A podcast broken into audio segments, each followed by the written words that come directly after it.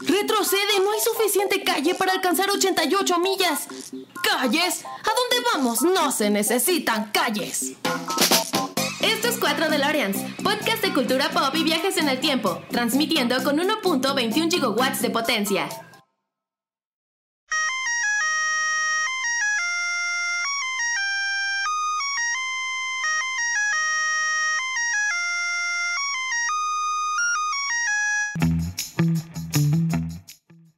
Hola a todos, bienvenidos al episodio número 135 de 4 de Lorenz. Muchísimas gracias por escucharnos y pues nada, muchísimas, muchísimas gracias por los comentarios que nos han dejado en las redes sociales. Eh, ya saben que yo les pido como cada semana que se conecten con nosotros por medio de las redes sociales. Las redes son 4 con número de Lorenz, así como se escucha, y que por ahí nos dejen un, un mensajito, que nos dejen una reseña. Ya saben que estamos en YouTube y bueno, ahorita cambiamos de plataforma de alojador de podcast. Entonces, de momento únicamente estamos en Spotify y en Apple Podcast en formato de audio you. Pero este formato de video, pues ya saben que seguimos en YouTube, donde les pido un favor que si nos están viendo en este momento, le den así a la manita, le den un like y le den suscribir, o hay una campanita por ahí abajo para que, pues para que este proyecto siga creciendo y siga teniendo una autoridad. Y bueno, es la manera en que ustedes nos, nos pueden apoyar. Y bueno, el, el motivo del cambio de, de alojador de, de, podcast fue porque encontramos uno con un mayor espacio y ahorita sí ya estamos pudiendo subir todos los episodios a, a, a este, a este alojador. Entonces ya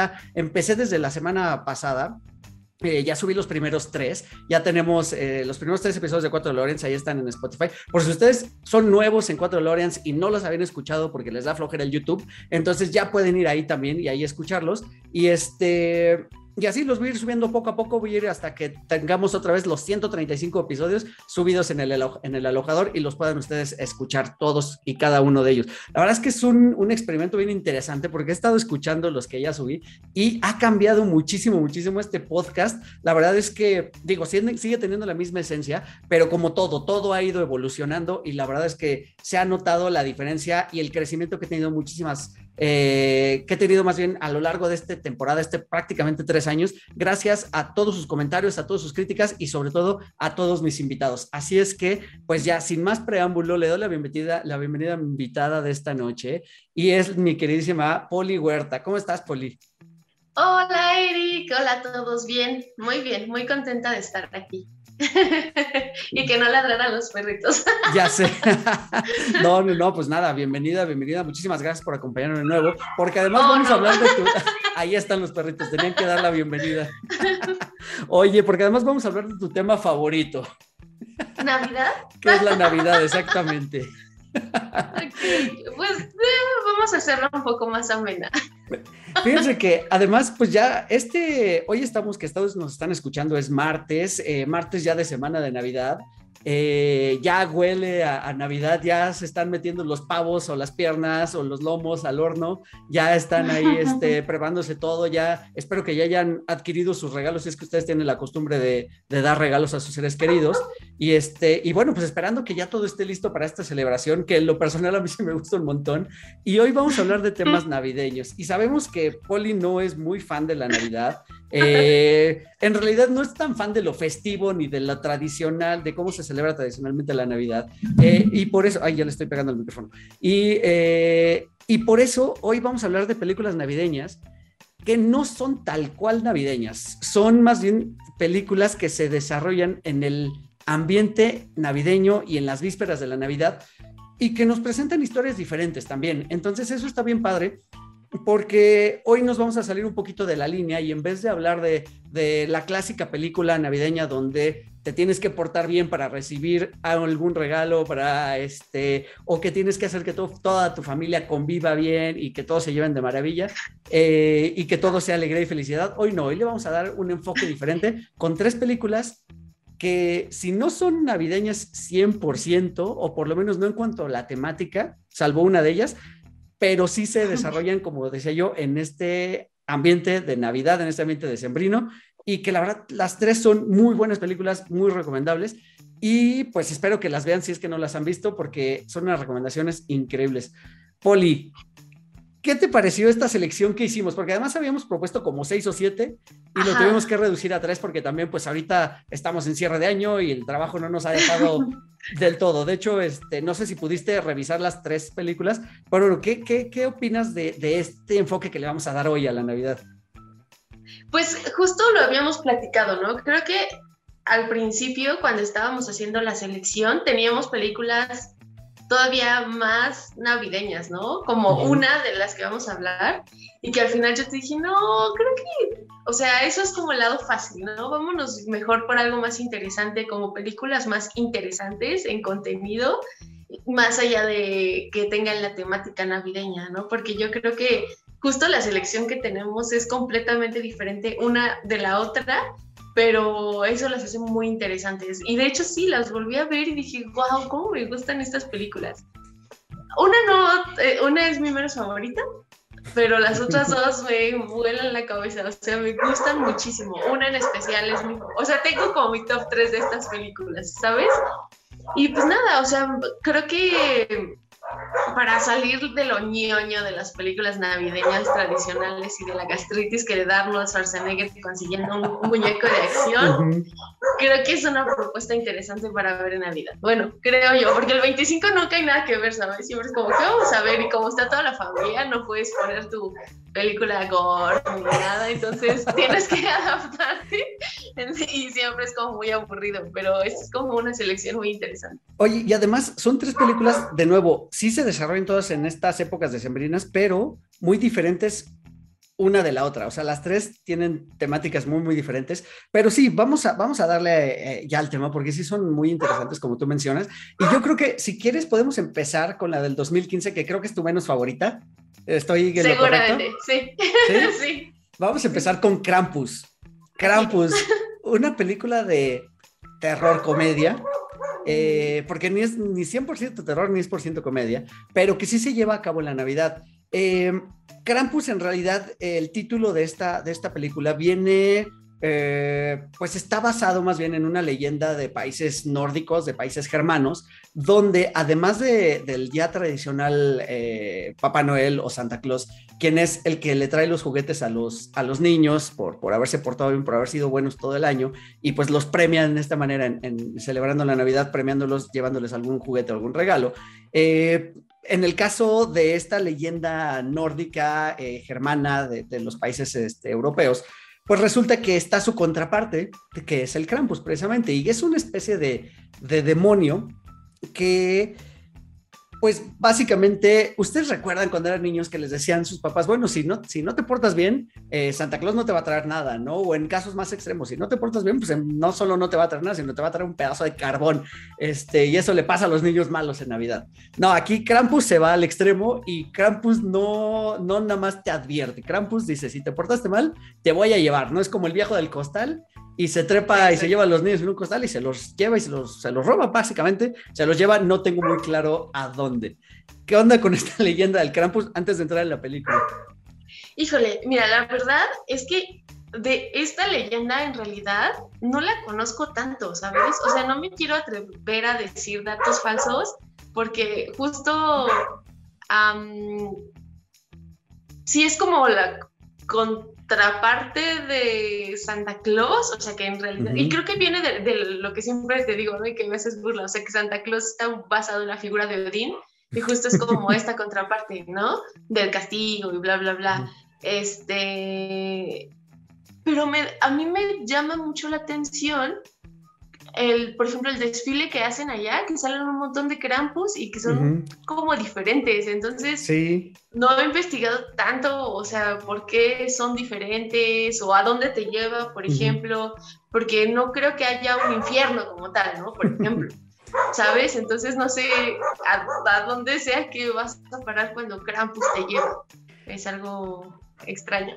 Fíjate que yo estuve leyendo un poquitito también sobre el origen y no es muy claro tampoco, o sea, digo, lo poco que pude investigar en, internet, porque tampoco es que, que, me haya yo así metido así horas y horas a estudiarlo, pero lo poquito que pude leer por encima, resulta que, por ejemplo, en países como Alemania, sí, o Austria también y República Checa, si no me equivoco, eh, la Navidad la empiezan a celebrar desde antes del 24, o sea, de hecho la empiezan a celebrar casi una semana antes, entonces toda la semana hay celebraciones. Y hay un día en particular que es que el día de, Santa Claus. Y me parece que si no es ese mismo día, al día siguiente es el día de Krampus, o sea, si es, si es el Krampus Day y, y hay gente que sale a la calle disfrazada de Krampus a asustar, o sea, como si fuera a lo mejor este Halloween para nosotros, pero ellos lo aprovechan en esa parte de las festividades, lo cual me parece muy curioso y muy divertido también. Sí, de hecho, o sea, los videos que hay de los desfiles sí se ven bien malévolos, o sea, sí se ven impresionantes los Krampus, ¿sabes? Y que van ahí, este, asustando, aparte con todo el ambiente, porque, ¿sabes? Eso es lo curioso.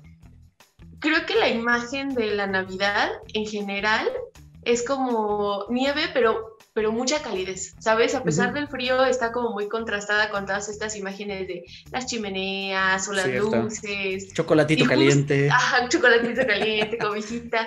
Pero creo que, por ejemplo, en, estas imágenes del desfile de Krampus, se ve hasta como si hubiera neblina, ¿sabes? Todo como muy, pues, digo, muy fúnebre, muy, no sé, se ve bien padre. A mí sí me gustaría ir a uno de esos desfiles. Sí, no, no, no. Ahora que lo, que lo vi, la verdad es que me llama muchísimo la atención. Y bueno, de esto va la leyenda y de esto va esta película, sobre, sobre esta leyenda, eh, dirigida por Michael Dougherty, que pues no es como tan conocido, pero tiene en su haber eh, una película importante que es del 2019, Godzilla King of the Monsters. La verdad es que a mí no me gusta esa, esa película, este, se me hace como, ah, no sé, le sobran humanos a mi película de monstruos. Y está Trick or Treat en el 2007, que no sé si la has visto. O sea, yo ubico mucho el póster, que es como este muñequito con la cabeza de trapo, pero la película no la he visto, entonces eh, no sé si tú la ubicas es de las mejores antologías de películas de terror que existen. Es una gran película de terror, muy divertida. Este, sí, está bien chida. No sé por qué no hemos hablado de esa película en algún maratón de Halloween o en alguna ocasión, porque sí es de las mejores antologías que hay. Va, que va, no, pues la, anotamos para ahora, para 2022, meterla en los, en los programas que, haya, que, que, vayamos a hacer de, de, Halloween. Porque sí, por lo que estuve leyendo, también mantiene como ese mismo. Eh, pues como ese mismo estilo, ¿no? En, en Krampus y parece que lo mismo un poquito en, en o sea, en el sentido de que es divertida y es, es comedia y es terror también, o sea, como que queda en ese, en ese, en ese espectro, digamos. Y mira que Krampus está bastante light, ¿eh? O sea, Krampus se me hace una película para niños por completo, o sea... Ah, justo es lo que quería mencionar, sí. Mm, no está tan cruel, vamos, o sea... Trick or Treat todavía tiene cosas así que dices, órale, está bien sí. y bien este, salvaje, ¿no? Es que sí, o sea, justo, justo Krampus no es una película, eh, si quieres ya entramos de, de, lleno para entrarle, porque para, para darle este, ya el espacio que se merece esta película, porque si no es una película tan cruel como mencionas, no es una, una película tan gráfica, pero sí suceden cosas como al estilo de las películas de los 90 y creo que es algo de lo que me gusta mucho, porque aparecen muchas criaturas que están hechas, en vez de estar hechas con CGI, son muñequitos, son marionetas, son botargas, eh, son efectos prácticos y eso me encanta, o sea, ya lo hemos platicado en muchas ocasiones y este tipo de efectos hacen que cobre eh, eh, realismo, entre comillas, de, otra manera, ¿no? Te hace vivir la película de otra forma. Y bueno, pues ¿de qué va Krampus? Krampus es una, una empieza en realidad porque es una burla absoluta al consumismo de, de, estas épocas, el consumismo de la Navidad. De hecho, arranca con una secuencia donde la gente... Esa secuencia es hermosa, es hermosa. Creo que se resume la Navidad perfectamente en esa secuencia. Sí, claro, porque es, es una secuencia, un montaje donde hay música navideña y en cámara lenta vemos escenas de gente así abarrotando los centros comerciales, peleándose por los productos, eh, queriendo así, haciendo filas gigantescas en los este, centros comerciales también para, para pagar. Y bueno, no podía faltar esta representación navideña donde, ¿por qué no? Dos niños se están agarrando a golpes. Eh, y bueno, así arranca como haciendo esta crítica, digamos, a, a, a esta voracidad que, en lo que se ha convertido en algunos momentos de pronto la, Navidad.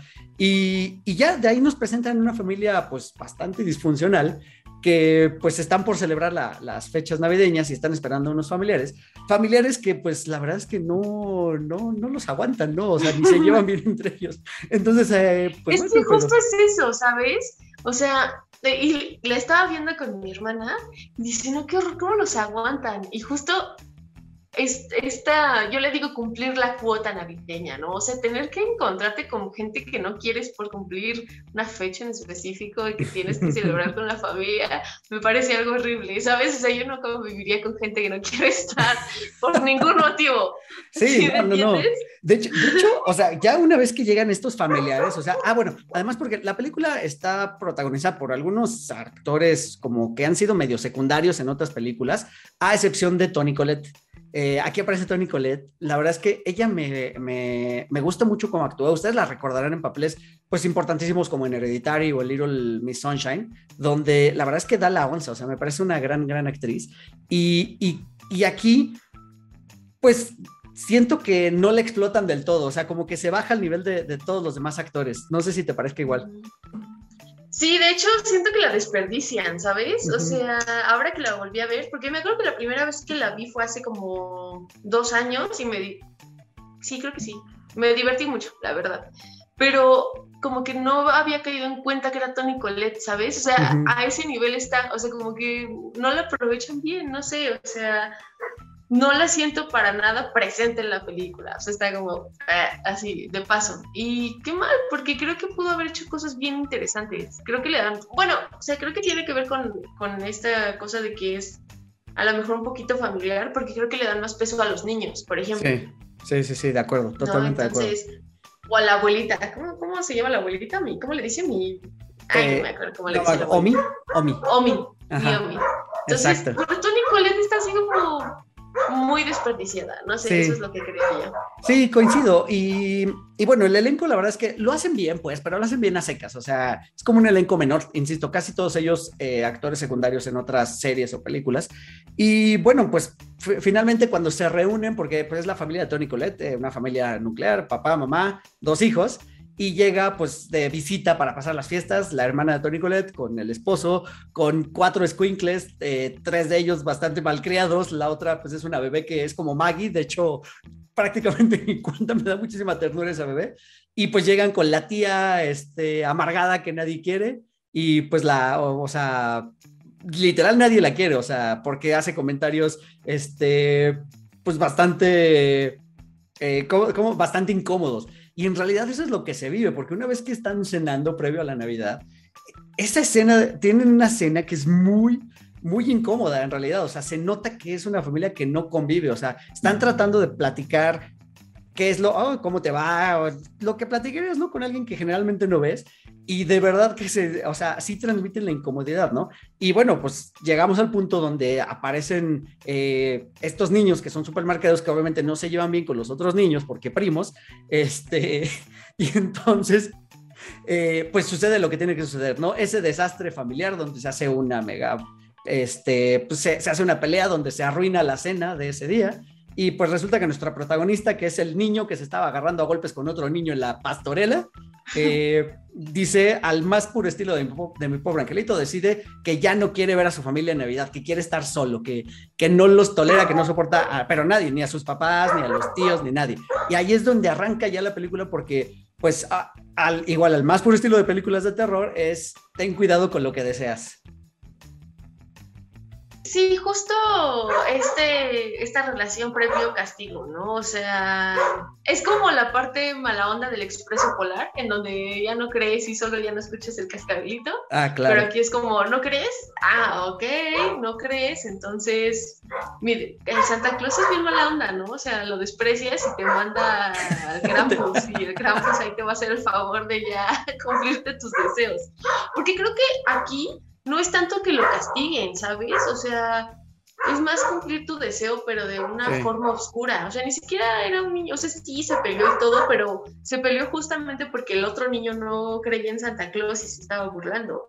Y de hecho, ya ves que se enojan porque leen su cartita de Navidad súper bonita, claro, que tiene deseos buenos para todo el mundo, o sea, en serio, es un niño súper lindo, o sea, ni siquiera está como ah, quiero un play, o, ah, quiero, o sea, es como, ah, quiero que mis papás se quieran otra vez, ah, y quiero que a mi tía le vaya bien, que a su familia le vaya bien, y que ya no sean pobres y amargados, ¿sabes? O sea, es un niño muy lindo, y simplemente lo hicieron enojar, y rompe su cartita y bla, y por eso empieza todo, ¿no? O sea, me parece un castigo muy cruel para un niño que no es tan mala onda. Se lo merecían más nosotros infelices.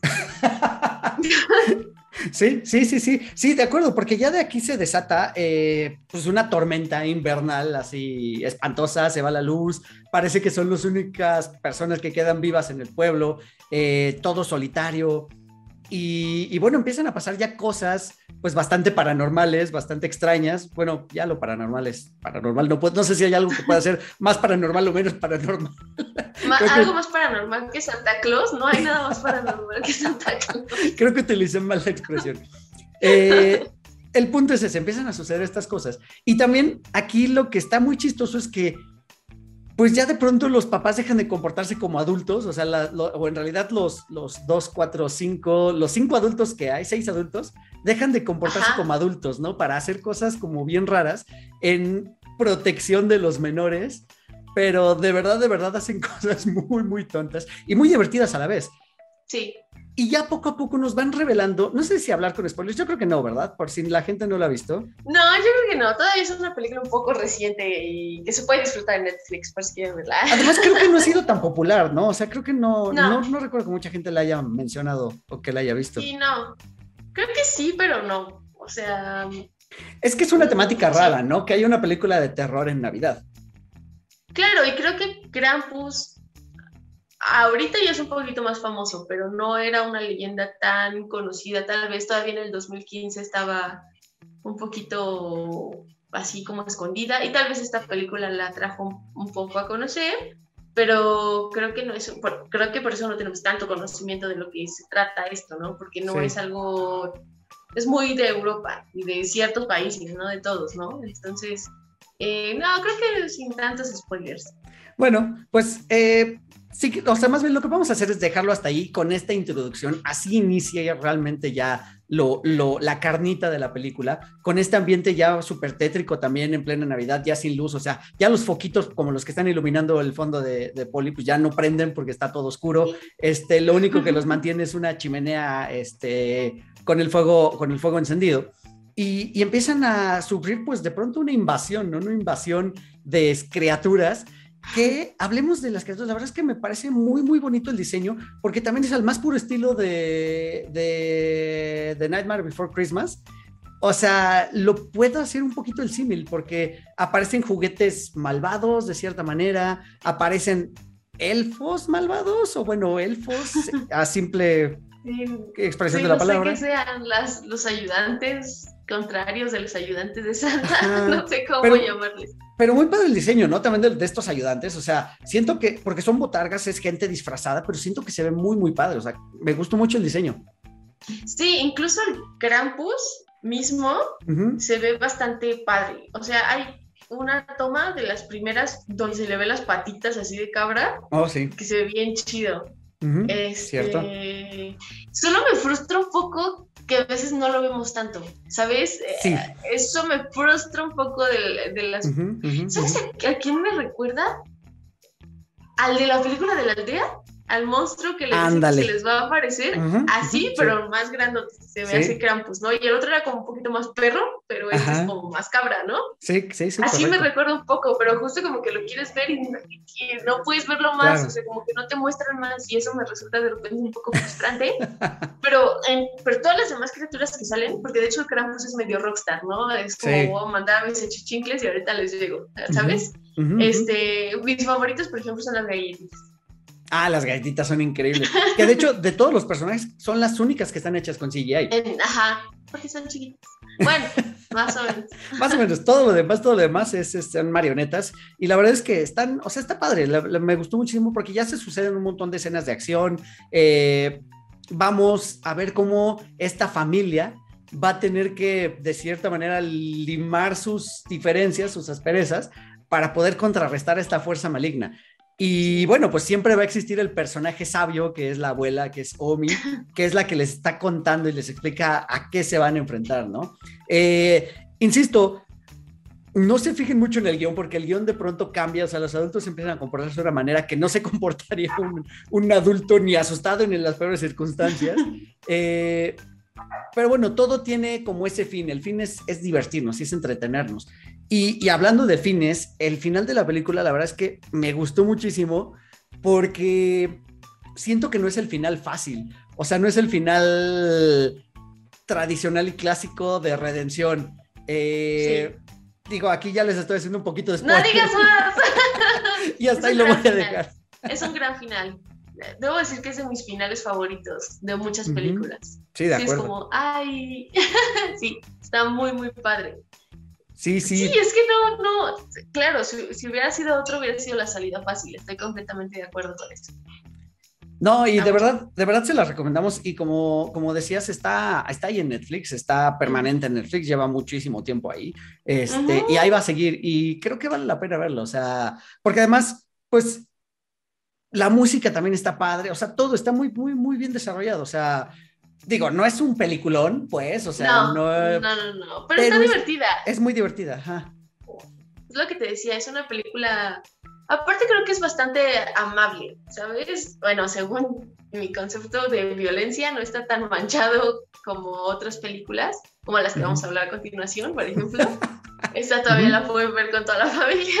De acuerdo. Este, y es, es muy divertida, o sea, yo me acuerdo mucho que la primera vez que la vi me reí mucho y esta segunda vez fue como, ah, ok, sí lo puedo ver una vez más. Esta vez sigue siendo bastante divertida. Sí, totalmente de acuerdo. Y yo creo que hasta ahí podemos dejar al Krampus porque, pues sí, para no ser más spoiler, porque sí se me queman las habas de pronto. sí, no, y es que es una película que si no han visto, sí puede tener buenas sorpresas. Exacto, exacto, sí, sí te sorprende, te sorprende, a, sí, a cada ratito, o sea, sí tiene un par de sorpresas que sí. Ajá que sí son, eh, Exacto. valen la pena, vale la pena vivirlas, pues. vámonos, vámonos, Poli, ahora a, a, finales de siglo pasado, al cambio de milenio, donde todo el mundo estábamos eh, paranoicos porque iba a cambiar el milenio y porque las computadoras iban a volver locas y nos iban a matar a todos. Y pues casualmente eh, llegamos al año de 1999, que fue un año muy prolífico para el cine, o sea, fue un año que dio muy, muy buenas películas. Y bueno, pues entre ellas aparece Ojos Bien Cerrados, Eyes Wide Shut, la última película de Stanley Kubrick, que de hecho eh, es muy curioso la historia de esta película, porque bueno, si ya, ya saben este, los podescuchas que aquí somos fans de, de, Stanley Kubrick, la verdad es que, o bueno, personalmente yo, yo soy fan, me gustan varias de sus películas.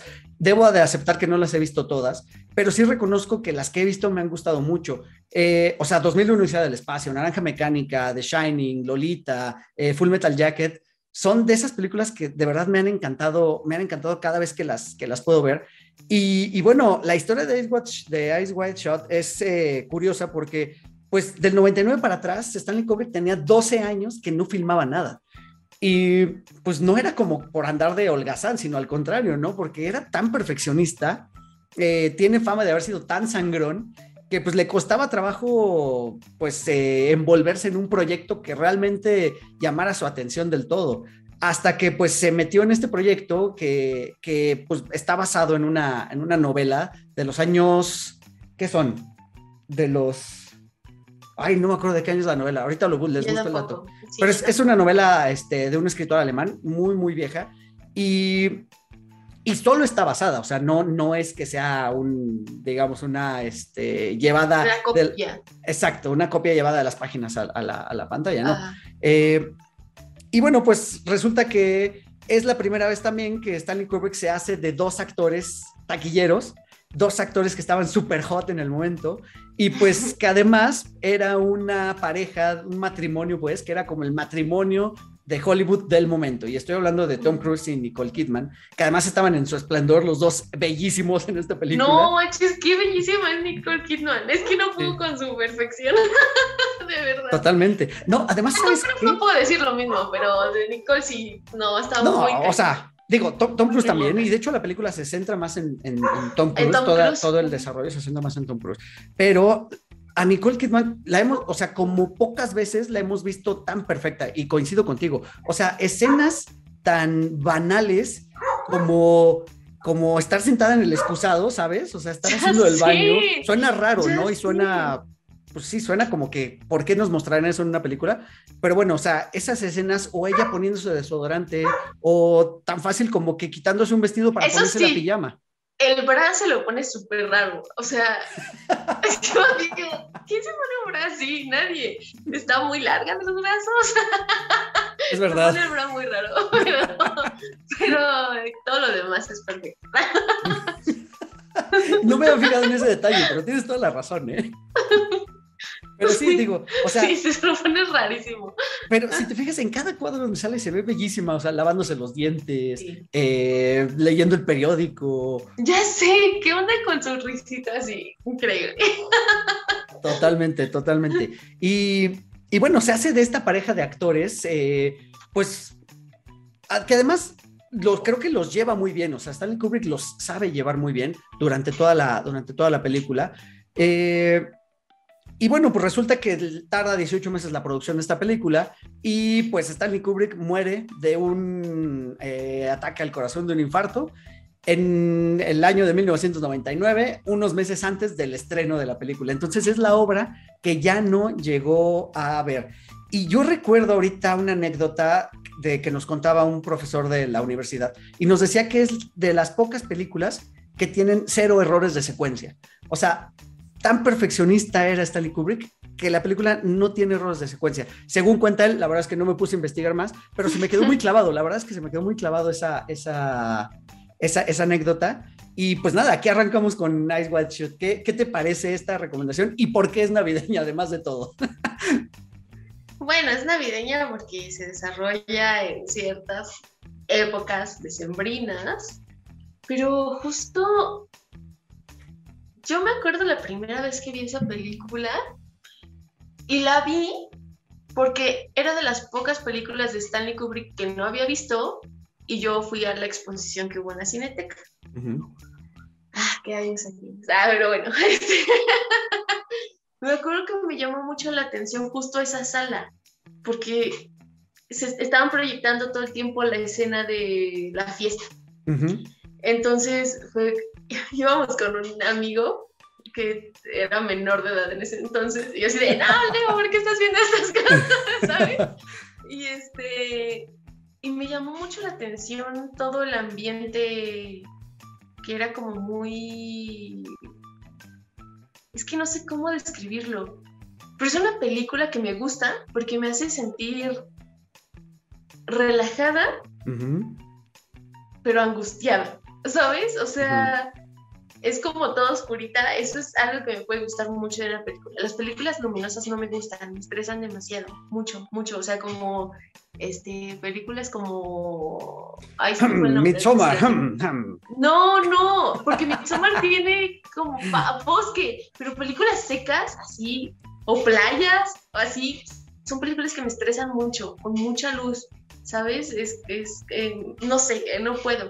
Pero este es todo como la noche, eh, como, sí, no sé, tiene algo que me relaja mucho. Entonces yo me acuerdo que cuando la vi, no sabía qué esperar. Y cada momento fue como impactante, impactante, pero es como hipnótica, ¿sabes?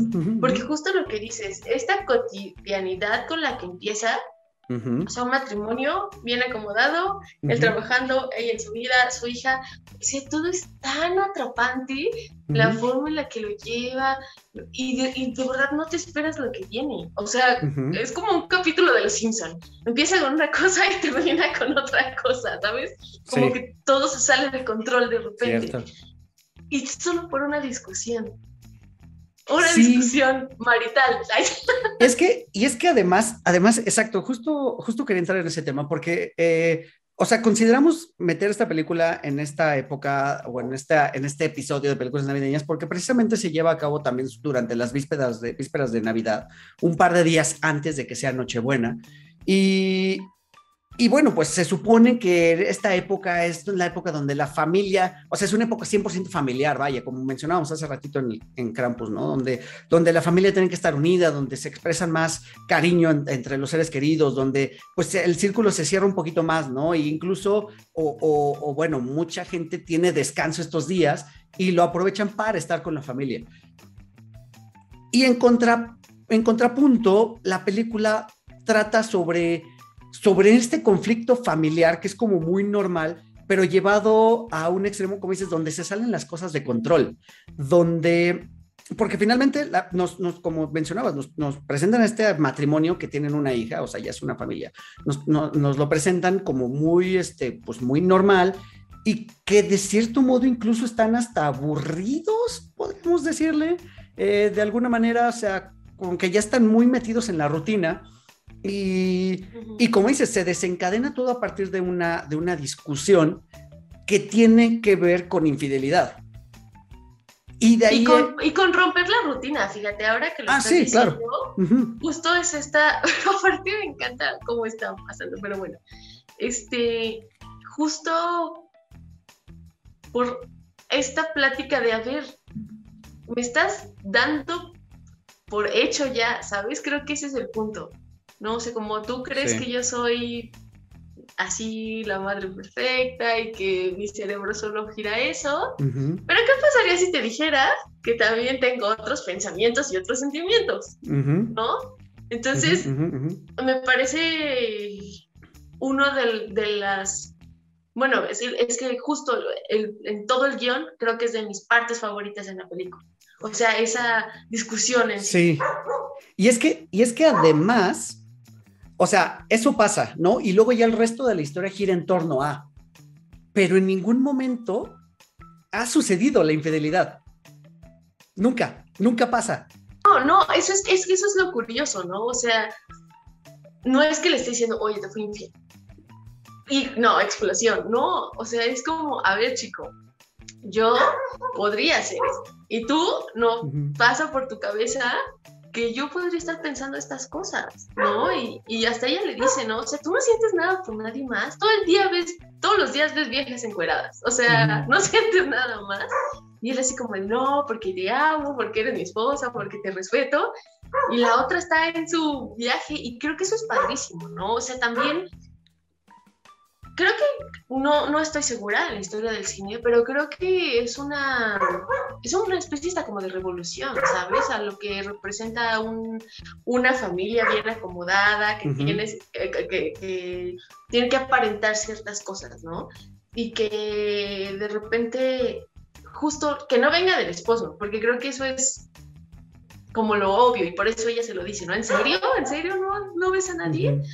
Que ella le diga, pues yo sí, o sea, estoy hasta, estaba hasta dispuesta a dejar todo, hasta mi hija, por un rato de diversión, ¿sabes? O sea... Y, y, paréntesis, te voy a interrumpir un ratito con un paréntesis gigante, para que, hablando de este tema, vean Scenes from a Marriage, o escenas de un matrimonio, de un matrimonio en HBO, que es fuertísima y que va más o menos del tema. Cierro paréntesis, seguimos. Sí, sí, sí. Sí, entonces, y, el impacto que causa en él, ¿no? O sea, porque justo lo que dices, no pasó nada, pero las cosas que ella le dice, le crean unas imágenes así. Se le mete en la cabeza, se le mete en la cabeza, tal cual.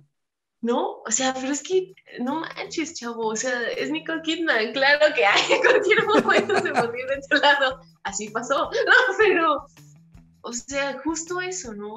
Y como dices, es tan rutinario y tal vez ni siquiera le presta atención, ¿sabes? Porque él está muy metido en su chamba. Es como, yo cumplo con lo que tengo que cumplir y no tendría por qué causarte nada más. O sea, yo doy lo que tengo que dar.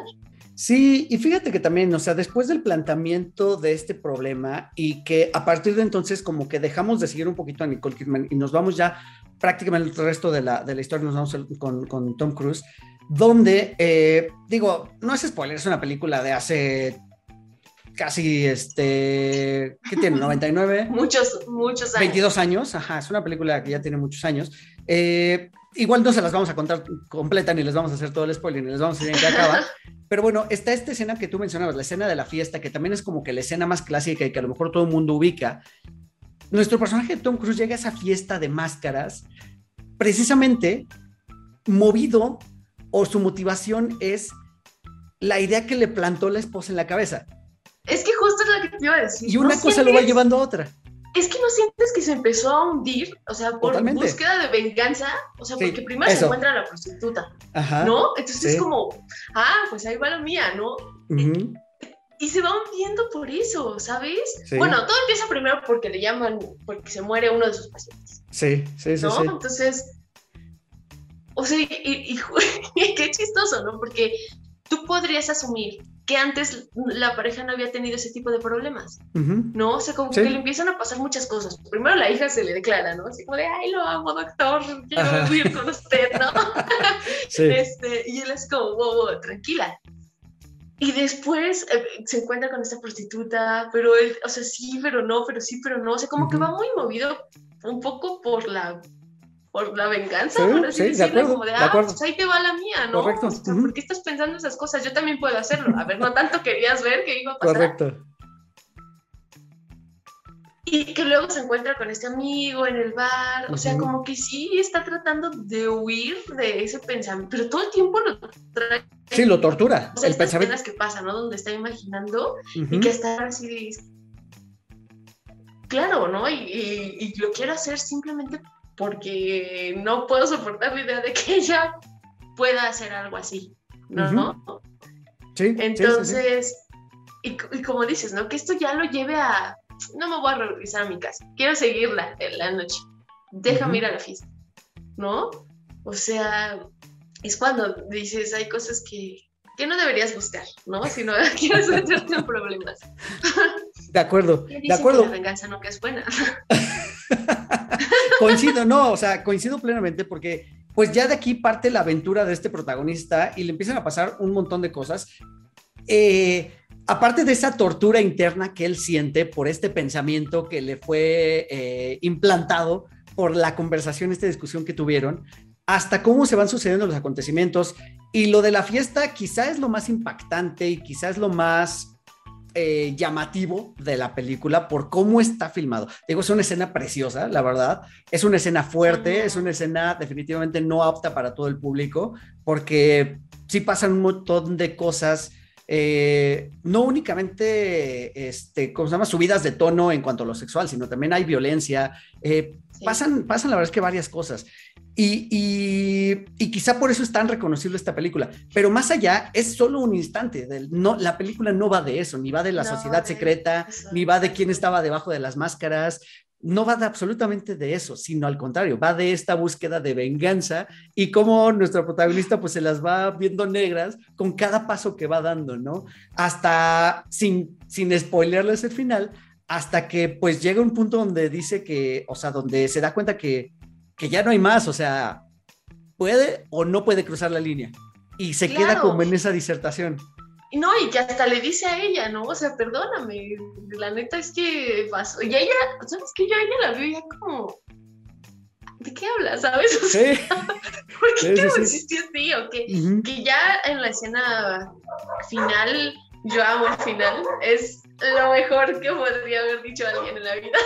Pero justo, o sea, que ya, o sea, como que ya está agarrando la onda y que dice, a ver, ok, sí te pegó y que por eso le dice al final, es que no, ese, no, sé si quieres spoiler esa frase, es muy hermosa, pero justo, ¿no? O sea, y que se da cuenta aparte que es gente que él conoce, ¿no? Porque creo que por eso esta parte de las leyendas urbanas en cuanto a la película y que, que híjole, que hasta se rumora, ¿no? Que mataron a Kubrick por esto, que él, le habló a Nicole Kidman y que le dijo, oye, nos vamos a meter en problemas por esta película. Pero yo creo, o sea, es que en cualquier sociedad podría existir este tipo de mini sociedades, ¿sabes? O sea, digo, que haya gente más excéntrica y con más lana para hacer más grande la fiesta, pues bueno, eso siempre ha existido, ¿no? Pero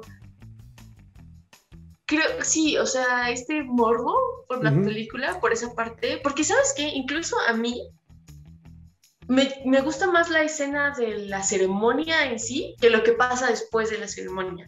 ¿Sabes? Antes de. Iba a decir algo súper vulgar, no lo voy a decir. De la horchata. Antes de eso, este, me parece todavía más atrapante toda esta ceremonia, ¿sabes? Sí, sí, coincido. Eh, la, música está increíble. Es que además es muy misteriosa, ¿no? Ajá. Y eso, sí, sí, pues sí, ese algo de misterio, la verdad es que sí te atrapa como espectador. Sí, ya después está así como, nada, mucho, too much, too much, too much, too much. Pero es que, ¿sabes qué? A pesar de todo, él sigue sin atreverse a ir. ¿Sabes? O sea, sí, es como, mm, voy pasando por aquí, creo que esta no es mi estilo, ¿sabes?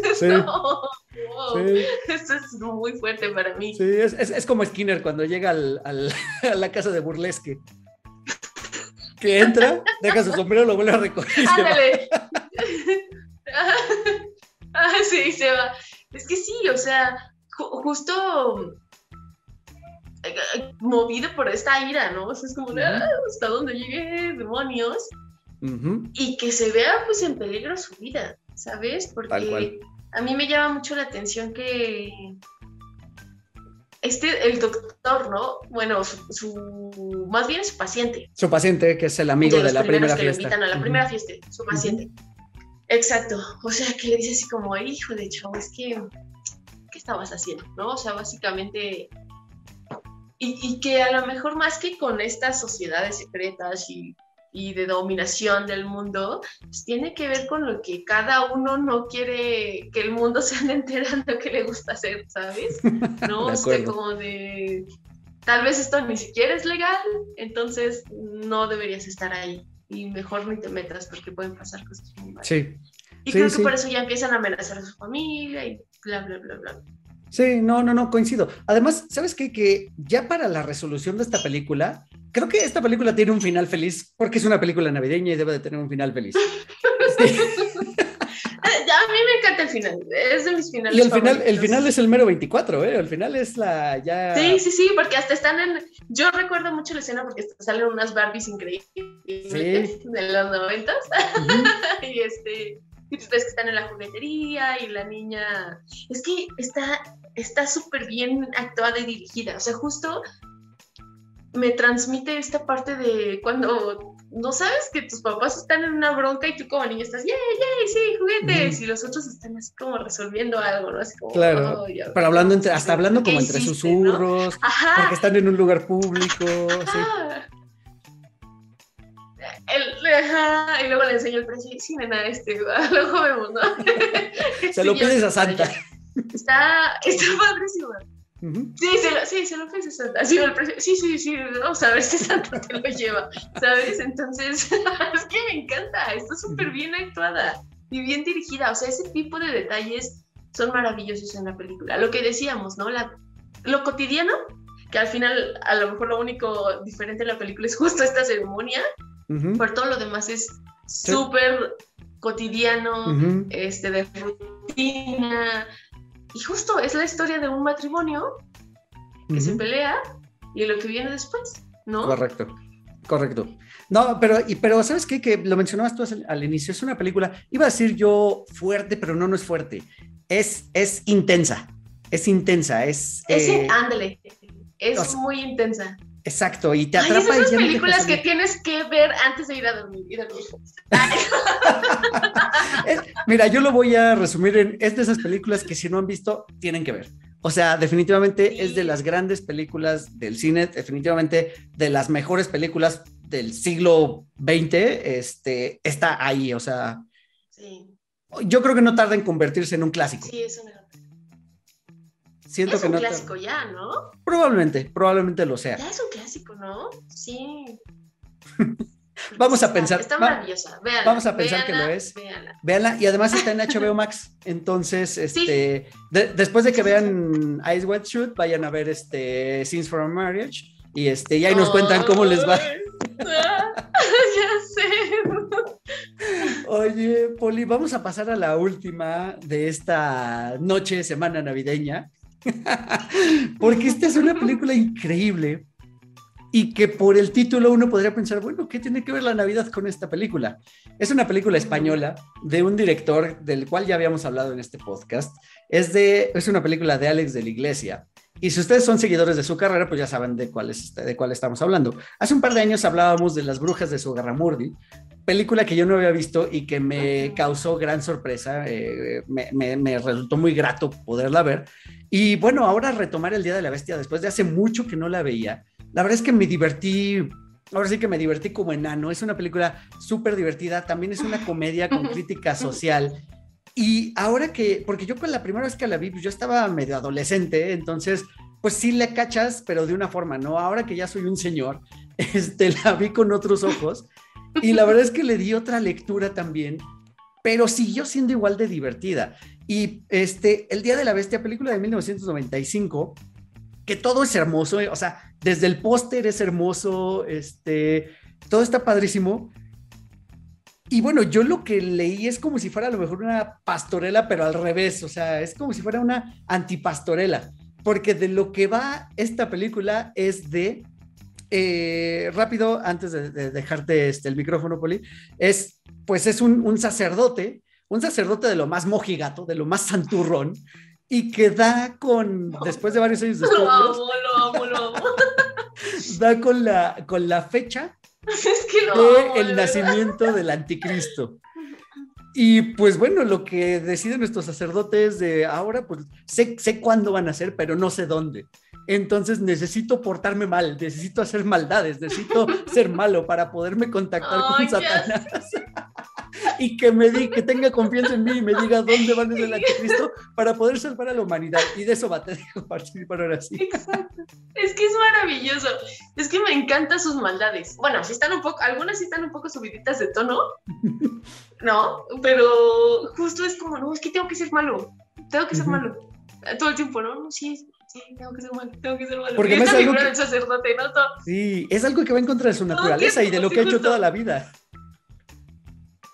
Ajá, exacto. Aparte es súper bueno su trabajo, ¿no? O sea, se ha dedicado a investigar justo el fin del mundo, este, a descifrar todos estos mensajes. Y cuando lo descubre, lo siento mucho, no, esto es mi deber y tiene que, portarse mal.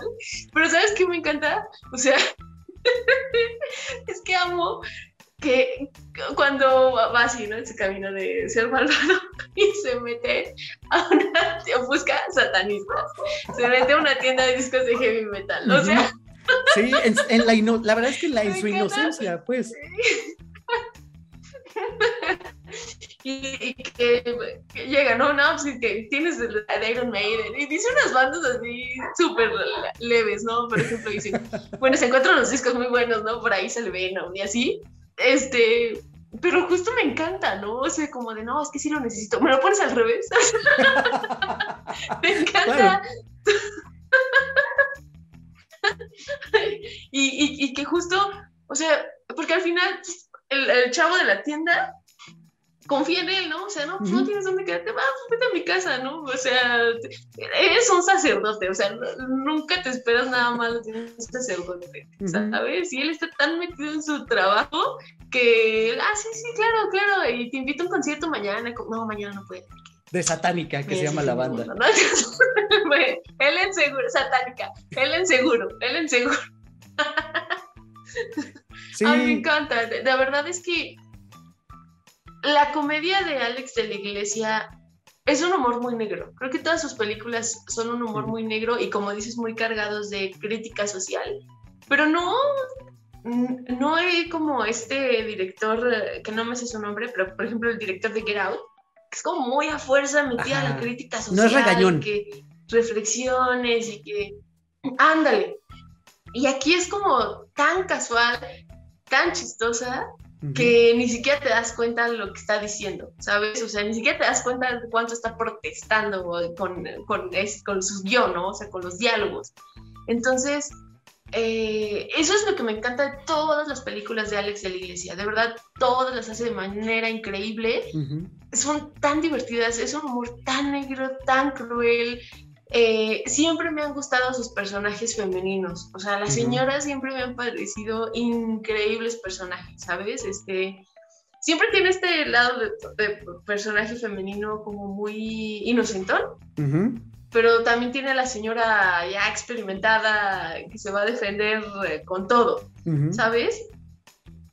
Entonces, me encanta cómo va desarrollándose esta trama del el charlatán, ¿no? El, el psíquico, el, Sí. este, ¿no? Y que él le llama la atención por eso, ¿no? Porque, Ujú. ah, pues seguramente, esta es una de mis partes favoritas cuando está en la librería y se lleva, él quiere robar y que lo detiene, ¿no? Es Ujú. como, yo, o sea, no tiene dinero, no, no, es que yo lo tengo que robar.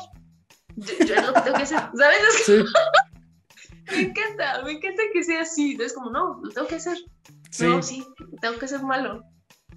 Eh, no, y es que además, ¿sabes qué? Que durante la película vamos conociendo a esta suerte de personajes secundarios, todos con su personalidad muy bien definida. Eh, y creo que de los que sobresale es precisamente José María, que es el, que atiende la tienda de José María.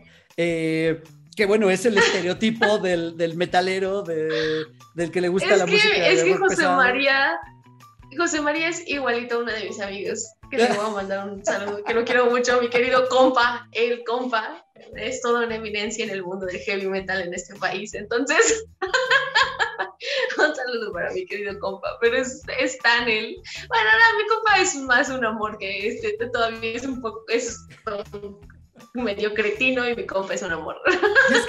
no, pero lo que iba a mencionar de este personaje es que podría parecer a simple vista que es como el comic relief dentro de la comedia, pero no, porque al final termina haciendo cosas que son importantes.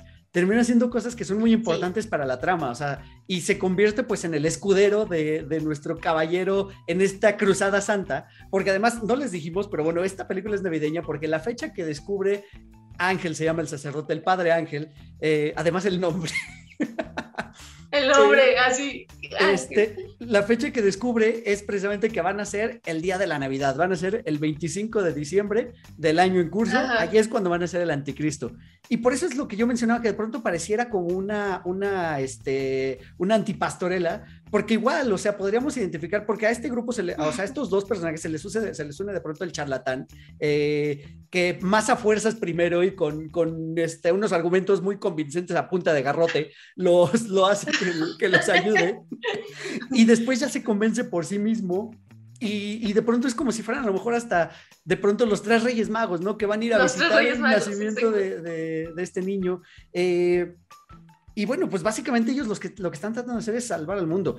Y, e insisto, con personajes bien, este, pues bien entrañables, lo mencionaron, los, los personajes femeninos, por ejemplo, incluso la, la, mamá de José María, que pues es una, es una señora abusona, la verdad, porque...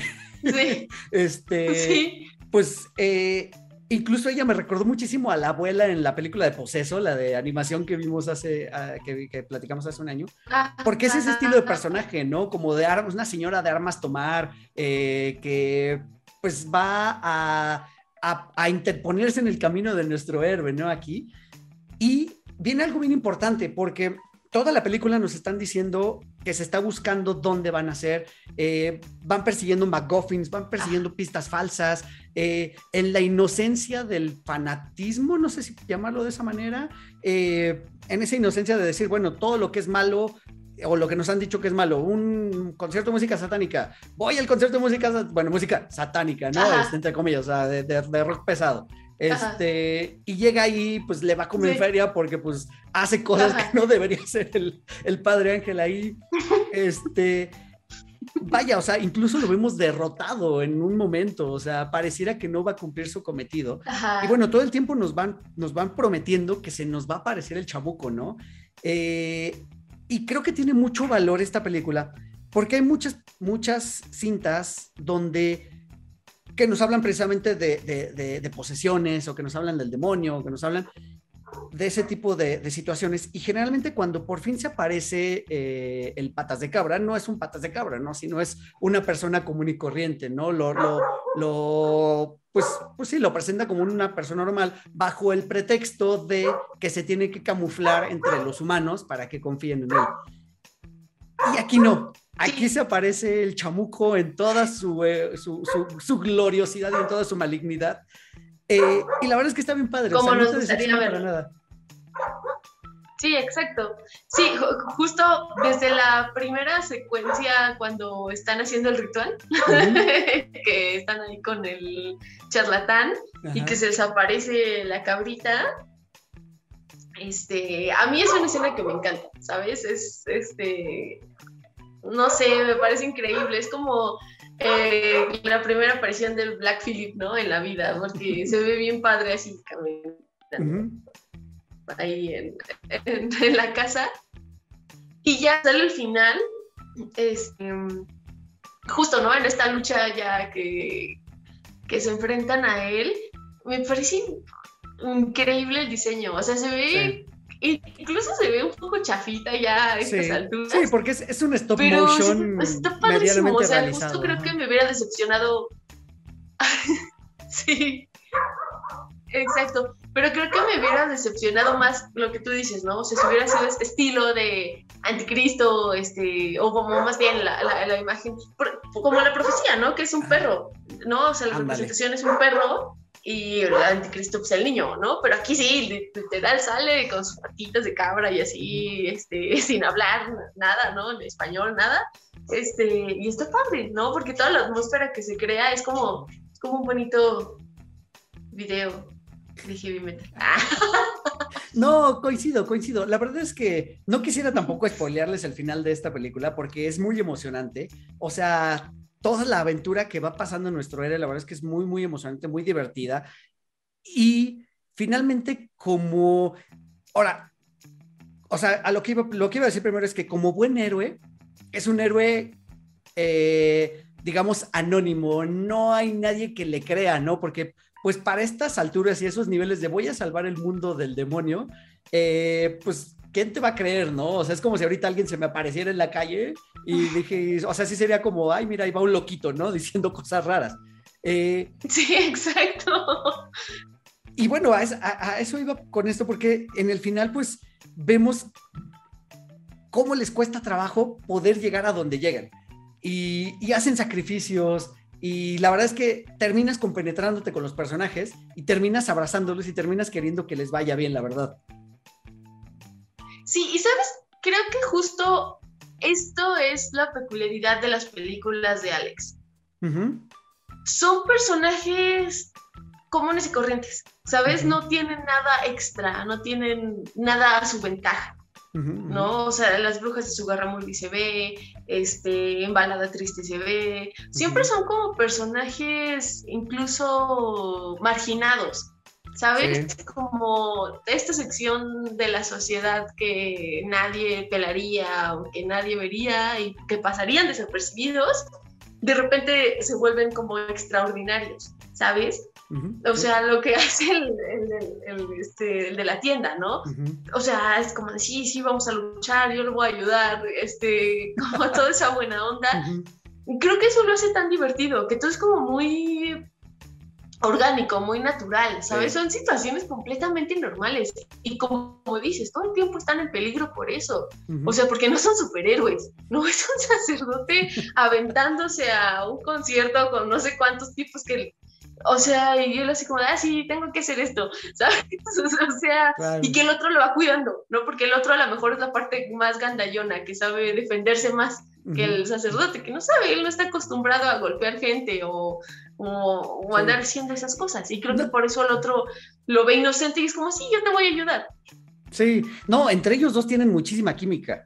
La verdad es que entre ellos dos tienen muchísimo, o sea, literales como Batman y Robin, o sea, tienen un montón de química, son, una pareja ideal. Eh, y bueno, José María es, divertidísimo, cada vez que abre la boca pareciera una babosada, es muy chistoso, la verdad. Eh, insisto, pareciera como el comic relief dentro de la comedia, pero nada de eso, o sea, tiene un papel muy importante durante, durante la, la trama. Y bueno, precisamente lo que deseas es porque además, además de que es un padre, el cast estuvo muy bien hecho porque no, no tengo el nombre del actor, pero bueno, el, que interpreta al padre Ángel, o sea, es una persona chaparrita, menudito, calvito, este, como que era de bonachón, o sea, imposible, la verdad. Sí, o sea, que neta, o sea, ¿cómo se va a enfrentar ir contra el demonio, ¿sabes? no, todavía los, los sacerdotes en el exorcista todavía se ven acá más imponentes, no, pero el padrecito Ángel es un amor, es así toda inocencia, o sea, por eso pasa como muy, o sea, pasa desapercibido incluso en muchos. Sí, pasa desapercibido, la neta, y por eso llama también la atención cuando empieza a hacer como muchas tonterías, ¿no? O sea, por ejemplo, de José María lo esperas más, ¿no? y aún así es un tipo muy buena onda, ¿sabes? Sí es el ni siquiera creo que sea, sí, sí es como un cliché del metalero, que justo son como todos acá así rudos. Ah, no, yo lo voy a ayudar. Yo cuido a mi abuelito. No, es que mi mamá, ¿sabes? O sea, todos así, todos amorosos, ¿no? Y este, incluso el charlatán, ¿no? O sea, sí es como, sí, también esa figura de la televisión que lo único que quiere es vender y se agandalla con eso a la gente, ¿sabes? Sí, sí, es como si hubiera sido Walter Mercado. Ah, es como si hubiera sido Carlos Trejo, ¿no? Ándale, ándale, más Carlos Trejo que Walter es Mercado. Ese, Es ese, todavía mi Walter así daba amorcito, pero este es así como sacando ventaja, sí, exacto, pero es sacar ventaja por sacar ventaja, porque pues, a la gente le gusta consumir esto y el poder que tiene, ¿sabes? Porque esa parte es bien interesante. O sea, cuando llega a la televisora y como, no, no, no, no, no, no, aquí se va a hacer lo que yo digo, ¿sabes? Y que ese programa tenga tanta atención del público. Porque es eso, es el programa que todo el mundo ve. Y tú dirías, ¿por qué ven un programa así de basura? Y creo que pasa en todo el mundo entonces, ¿no? O sea, los programas más pinchurrientos son los más populares y que toda la gente ve. Así es, sí, sí, sí, correcto. La verdad es que, eh, o sea, es una película bien divertida que no tiene pierde. Esta, la verdad es, si no la han visto, esta cuesta un poquito más de trabajo. Eh, digo, si ustedes son nacidos a rentar, está la renta en iTunes por creo que por 50 pesos. Entonces la pueden buscar ahí. Y este, y si no, pues ya saben dónde, dónde la pueden encontrar. En el Festival de Torrento también ahí está. Y, y pues nada, yo creo que. Ajá. No, y, está en YouTube. Ah, la está, está en YouTube. La, ah, no tiene mucho que la subieron. Sí. Sí, yo la compré, yo esa la compré en la Cineteca. Ajá. De hecho, hay un puesto muy padre si llegan a ir a la Cineteca. Y eh, de hecho, el vendedor es muy chido y les consigue pelis si quieren y así. Y me costó como 50 pesos la película. O sea, ah, eh, o sea, dentro de la Cineteca, es, original y todo. es oficial. Pues. Está bien padre. Ajá, es oficial. Y, pero sí, vi que la subieron hace poquito a YouTube, entonces por tiempo limitado antes de que la bajen. Está en YouTube. Bueno, totalmente, totalmente aprovechen y vayan a verla porque no tiene pierde. La verdad es que creo que ninguna de estas tres películas tiene pierde. Todas son, son bastante buenas. Eh, la primera y la tercera que platicamos dan mucha risa, la segunda es muy intrigante, eh, todas la verdad es que valen, valen muchísimo la pena. Y pues qué bueno, o sea, qué bueno que, que salió este tema y que nos salimos un poquito de la convención de, de, la Navidad, llevábamos dos años haciendo sobre películas navideñas 100% y que traten sobre la Navidad.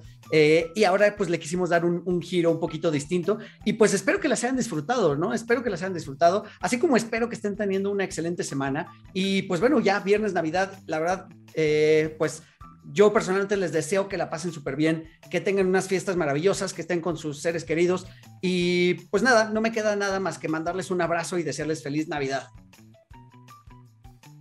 Ay, qué bonito. A mí me cuesta mucho trabajo desear feliz Navidad. Es algo que no suelo decir muy, muy a menudo. Pero pues sí les deseo muy felices fiestas, que el año que venga sea increíble. Es que tampoco creo en la teoría del tiempo, ¿sabes? Yo creo que el tiempo sigue corriendo y no porque termine un año significa que todo va a cambiar mágicamente. Pero bueno, no voy a verme tan amargada y les deseo felices fiestas y que se lo pasen muy bien, descansen, ustedes que coman mucho, este, no traen pirotecnia, es horrible, no lo hagan. Este, pero nada, disfruten. Y la verdad es que, que este espíritu de paz reine más días, no solamente. No, que no los posee el espíritu del capitalismo, por favor, no se endeuden. y pues nada, pásenla muy bien. pásenla increíble. Hoy y siempre, siempre, siempre, siempre. Así es. Espero que la que el aguinaldo les rinda. Sí, no se lo gasten así. En enero hay muy buenas ofertas. Escúchenme, no se gasten su dinero todavía. Bien dicho, bien dicho. ¿Tus redes sociales, Poli? Poli Huerta en todos lados. Perfecto, ahí están las redes de Poli para que le sigan, le dejen un mensajito. Ya saben que las redes de 4 de Lorian son 4 con número de Lorian, así como se escucha. Yo soy Eric Motelet, arroba Eric Motelet también en todas las redes sociales. Y pues nada, de nuevo les deseo una feliz Navidad y nos escuchamos el próximo martes. Adiós a todos. Pueden encontrar a 4 DeLoreans en Spotify, iTunes y YouTube. Conducción y concepto, Eric Motelet. Voz en off, Poli Huerta. Sigan escuchando 4 DeLoreans porque el próximo martes voy a enviarlos de vuelta al futuro.